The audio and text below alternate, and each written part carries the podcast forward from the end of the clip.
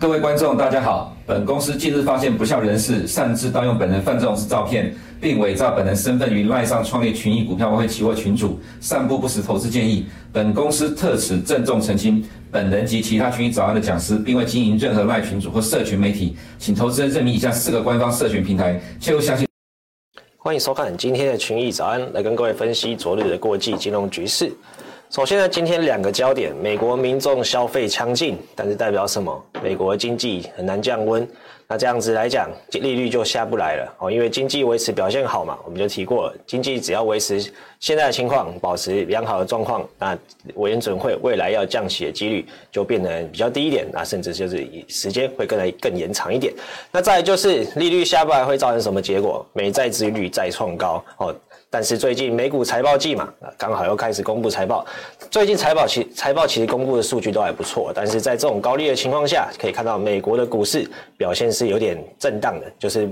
呃有好有坏这样子。首先，美国零售销售数据啊，八月月份成长零点八之后，这个月又成长了零点七，而且八月份原本是成长零点六，后来又上修了。那这在核心的那个零售销售则是九月则是也是成长零点七，这是非常好的一个数字。其中最重要就是来自于餐厅的，就就是去出外用餐的这个消消费，以及汽车的那个费用，还有个人护理店的那个收入强劲。也就是说，美国人持续在维持他的消费动能。先前不断提到，就是美国。储蓄率下降会不会影响到消费？可至少在九月份来讲，还是没有明显的影响。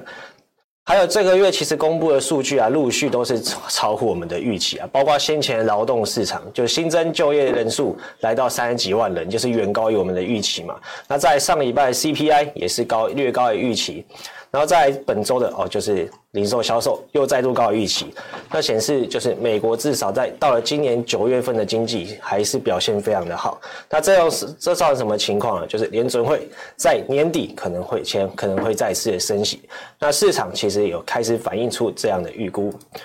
那我们先来看一下零售销售数据的走势，可以看到，其实，在先前二三月，其实市场可能担心在美国要出现衰退的时候，其实那时候市场反应的确是也是，呃，市场的数据也是这样显示的。那时候一第一季、第二季，其实诶，第一季的时候可以看到这个零售销售数据下滑的。当然，大家市场那时候比较悲观，可以看可以看到，在第二季以后。到九月第三季为止，都是维持正增长，而会记录到那个 GDP 表现的那个控零售销售的控制组，就是黑色的虚线这条，它也是持续在增长。那这次的数数字呢，看到可以看到是往上走的，所以这对于我们联准会，哎，就对于我们美国第三季 GDP 是有正向的影响。那再来就是美国九月工业生那个工厂生产也有所成长，它成长了零点四，制造业的部分成长了零点四 percent，而全部的工业生产则是上涨零点三。市场原本预估制造业以及工业生产都是维持零，所以目前来看，可以看到制造业也是有所起色。其实包括先前公布的 ISM 制造业指数就可以看到，美国的制造业正在回温，而且那时候的制造业指数已经接近荣枯线。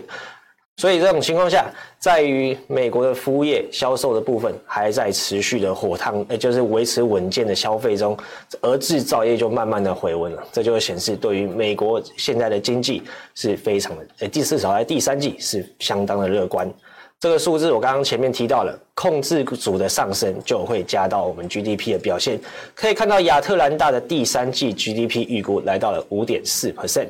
先前最低的时候来到四点九，其实那时候四点九我还认为说可能开始要比较接近正常值了。就最近的经济数据，不论就是像前面提到的新，不论是新增就业、美国的消费者物价，再到零售销售，都是持续的优于预期的情况下，GDP 的预估又越来越高，又回到五点五 percent 以上的水准，然后又回到五点四。其中可以看到消费贡献的二点七七 percent，就是将近一半都是由美国的消费者贡献在 GDP 上面。那这种情况，其实我们可以看到啊，就是美国只能他现在维持消费的那个呃力道如果没有下降的话，其实美国经济真的是要遇到它可能趋缓衰退的那个。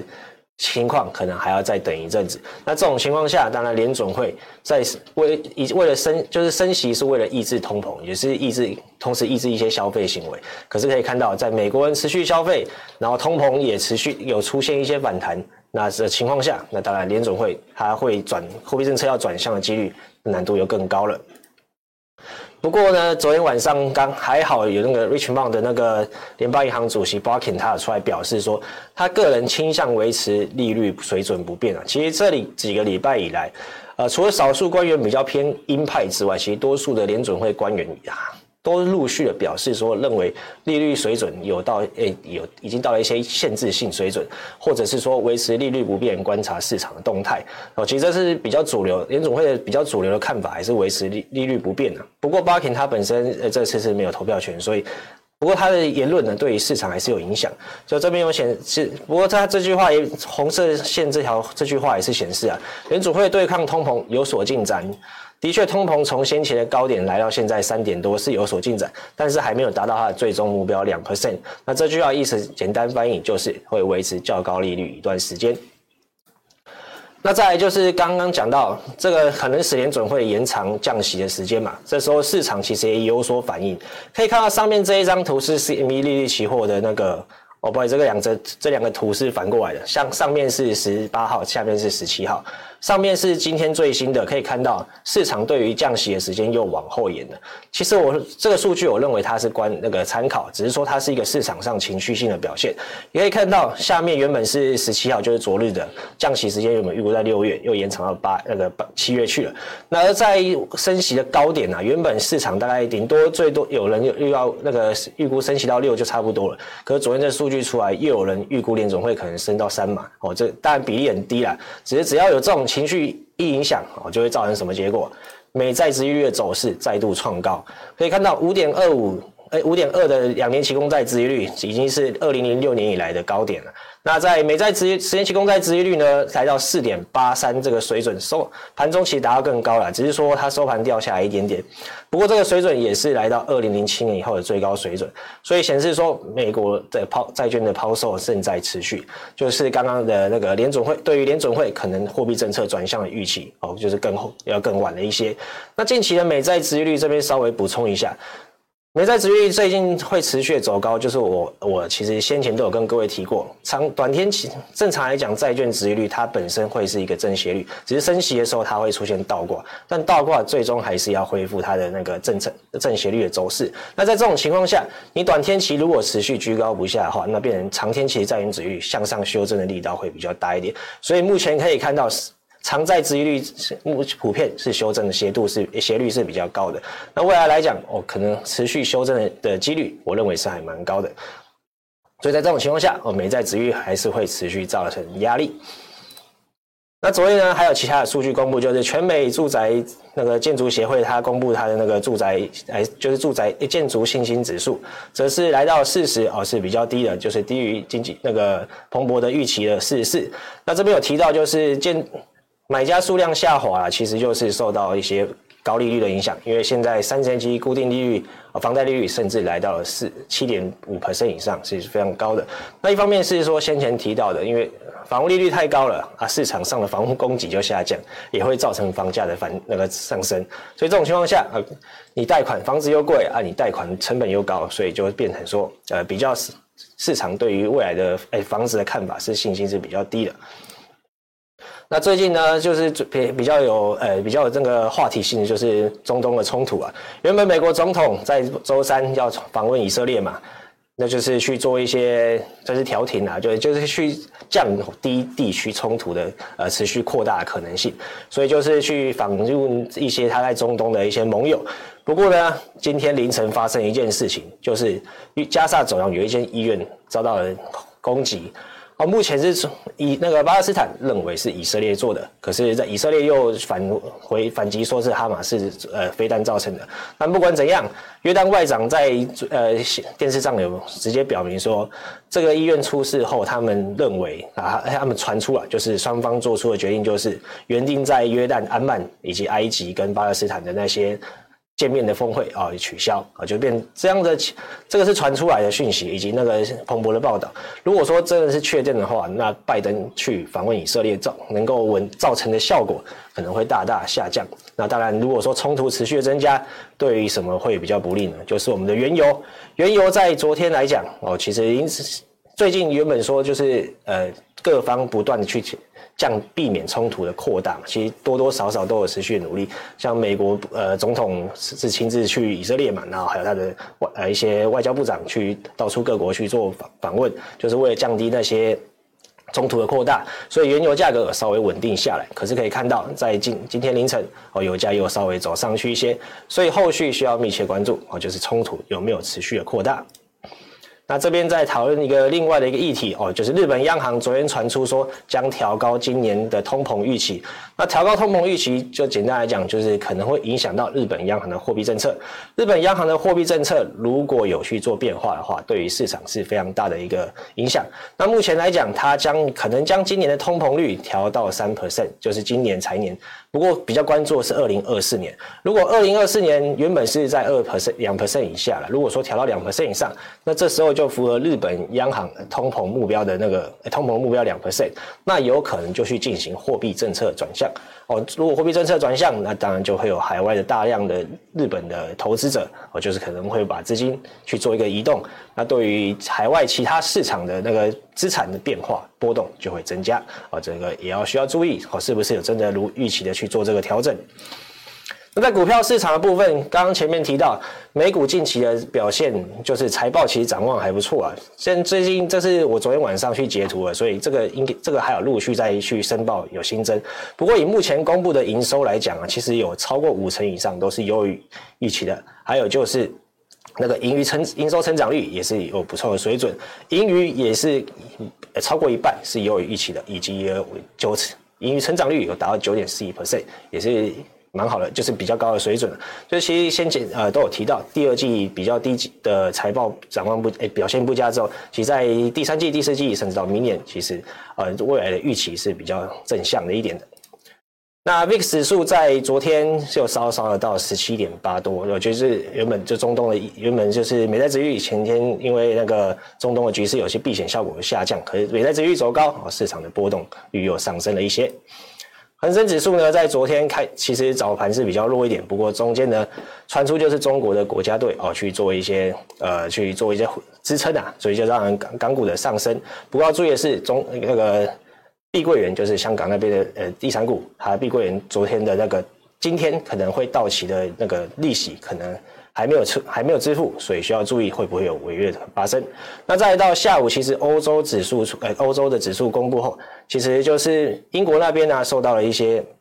它的薪资增长压力下降，其实它的股市涨表现还不错。不过到了晚间五点左右，其实像欧洲的新兴指数上升，其实可能就是大家对于欧洲的经经济上升可能会有升呃升息预期，又稍微上升一点，就让指数的下降。不，而且到了晚间美国的那个数据又相当的好，殖利率走高，其实跌幅更深。不过，将刚刚的十点多，就是那个联储会的 Bucking 出来讲话之后，其实市场在这个时间点出现了比较明显的反转。当然，不确定是不是因为 Bucking 出来讲话，因为我刚刚说了他没有投票权。不过，市场至少情绪在那个时间做了一些变化，所以美股最后又稍稍微的反弹之后走升。可以看到道琼其实原本是走跌啊，可是后来最后收盘是稍微小涨零点零四 percent，一样在这个位置，年线跟季线的附近这边，哎，年线跟那个月线这边的震荡。持续。那在 S&P 五百的表现，昨天就是比较弱了，因为其实最近的金融股虽然表现比较好，可是像科技股最近有点呃震荡不断，因为最近美国做了一些政策决定。那这个。S M P 五百这边上到了月线之后呢，这边开始一些震荡。那后续美债殖利率如果持续偏高，当然对股市的压压力还是比较大一点。这边可以看到昨天美那个 S M P S M P 五百的板块，啊，金融股这边的表现是还不错。那在油价原油股这边也 X 那个 XOM 就是还有那个 CVX 都表现也不错。那其他的话，科技股可能就是波动比较大，那晶片股更是受受伤的比较严重。那斯达克一百科技股这个跟殖利率相呃会受到殖利率影响的那个更大，所以可以看到它昨天表现都是跌幅稍微大了一些。那这边可以看到这边在季线这边做一个震荡。那费半指数就是跟晶片股直接受关系比较大，可以看到它直接跌破月线这个位置，那一样就是往前低这边去靠近。那昨天那个比较好的表现财报的就是江森与江森，那是大型股的，那它的。销售预期两百亿三亿点五，其实高高于市场预期哦，以及它调升了今年的年收年度营收以及收益率，可是它的股价哦，最近可以看到，可能是因为它的那个是那个赔偿案件还在处理中，所以对它股票的压力还是比较大一点。不管它的它的销售数据是表现蛮好的。那在美国银行更是表现得相当亮眼，它的。Q 三的利润净利润达到了十 percent，好，达到七十八亿美元，高于市场每股零点九元，是高于呃 FactSet 的公司那个中位数是零点八亿元，所以就表示说，哦，那个美国银行的表现其实是远优于市场预期，以及原本美国银行他们在贷款那边获利本来就不错，因为其实在你升息，其实对银行的放款那些利润都是比较好的影响，只是说美国银行它的债券投资那边可能造成的损益比较大一点，所以股价哦今年。表现虽然说近期是大幅的走升的，可是可以看到，相较于过去还是比较低一点的水准。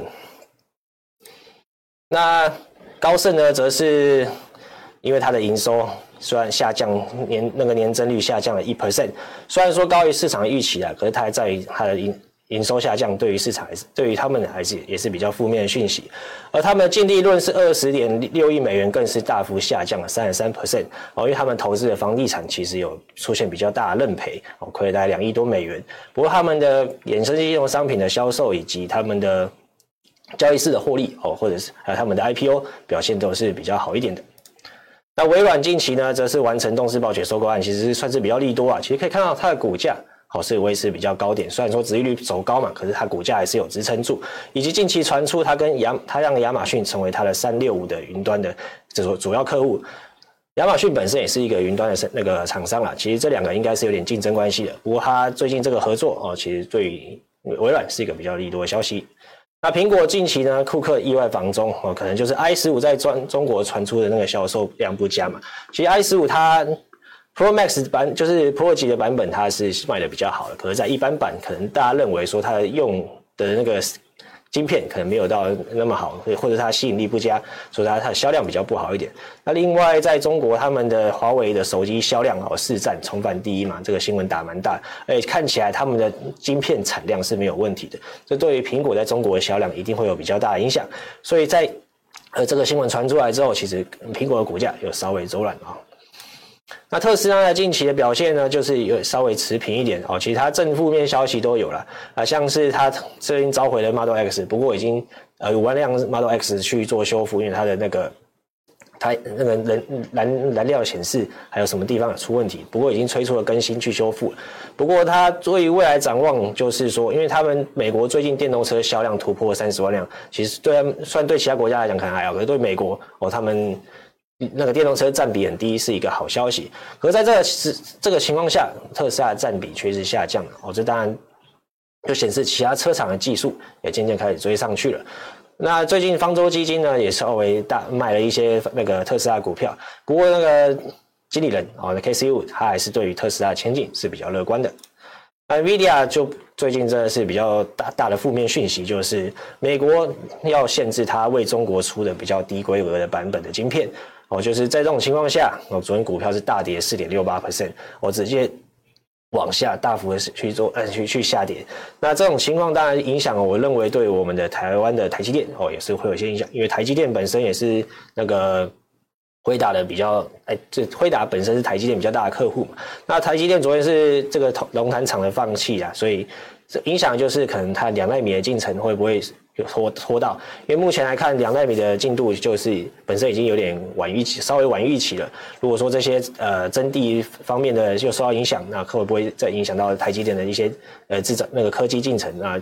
就会造成说它的竞争力的影响，哦，这需要注意一下。不过昨天的股价倒是没有太明显的表现，啊，前面的辉达或者是苹果以及台积电在美美国的那个台积电 ADR 表现，哦，跟今天的台股。的表现也是有比较大的关系，好，需要关注一下。尤其 AI 股最近的表现，可能虽然先前的 AI 股表现的比较强势一点，而最近这些负面消息可能会让 AI 股的压力比较大一些。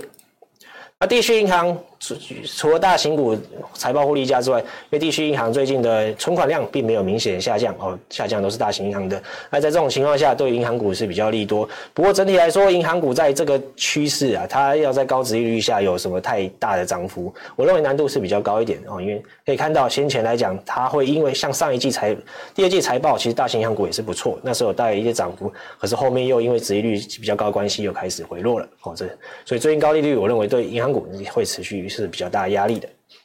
那在欧洲指数，刚刚前面提到英国薪资产压力下降之后，让英国的股市表现比较好。可是欧元区的股市呢，在受到那个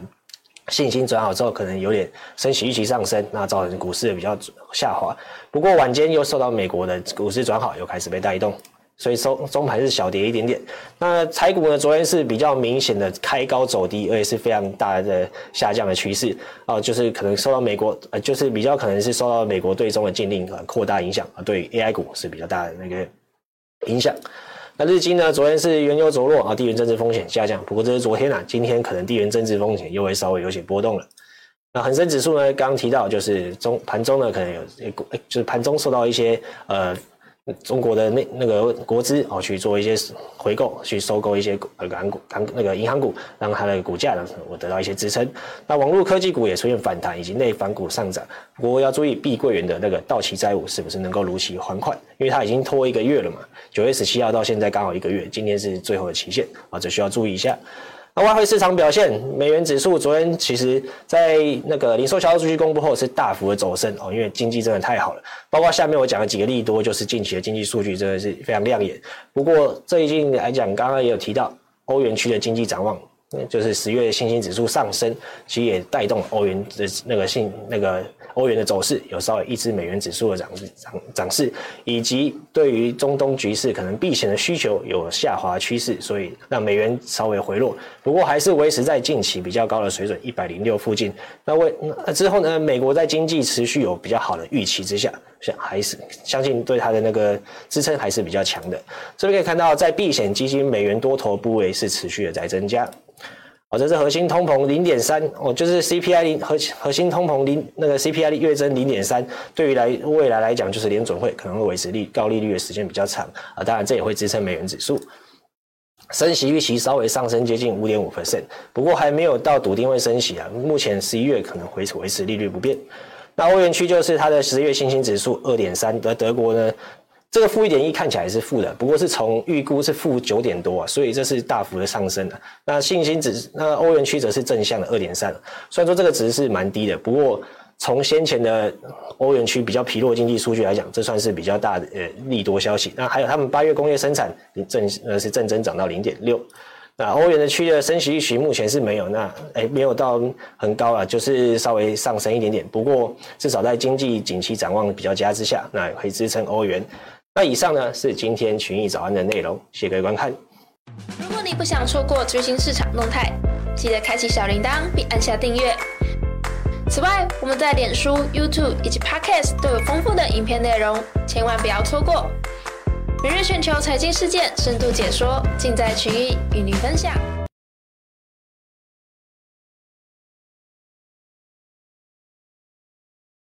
人类，在交易上有太多不足，维持纪律一直是你们无法攻破的心防。而 AI 交易的崛起正好能补足你们的缺失。此刻，我们正式向人类交易者递出对决战帖，并寄出百万奖金给优胜阵营。加入机器人阵营更可获得专属奖项。与我们一同打造纪律交易的赢家方程式。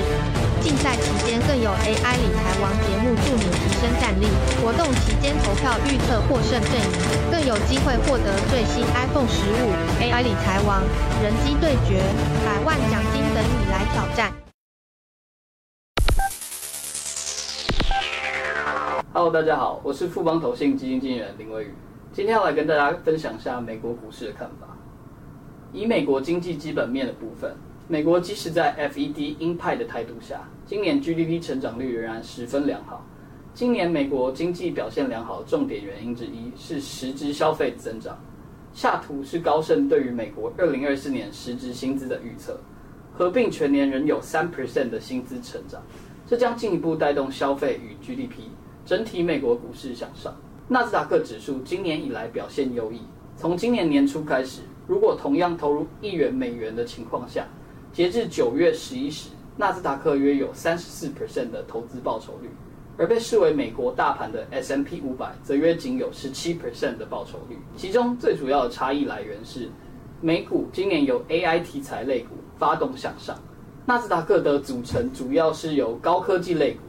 有超越五成的成分股都与 AI 产业相关。因此，造成纳斯达克超越 S&P 五百将近一半的报酬率。目前最主流的 AI 应用产业为资讯科技、伺服器、元宇宙与电动车。这些产业中的大型股几乎都是纳斯达克成分股。以九月十一的持股来看，富邦纳斯达克 ETF 的投组中，大家可以发现前七档权重最大的股票都是由美国大型科技公司，而且也都与 AI 应用高度相关。在美国经济超乎预期的成长，且 AI 发展迅速的情况下，投资人如果看好美国股市与 AI 应用发展，可以透过持有富邦纳斯达克 ETF 零零六六二，直接参与美国 AI 相关产业所带来的波段涨幅以及指数报酬。以上是对于美股的分享，谢谢大家。投资一定有风险，基金投资有赚有赔，申购前应详阅公开说明书。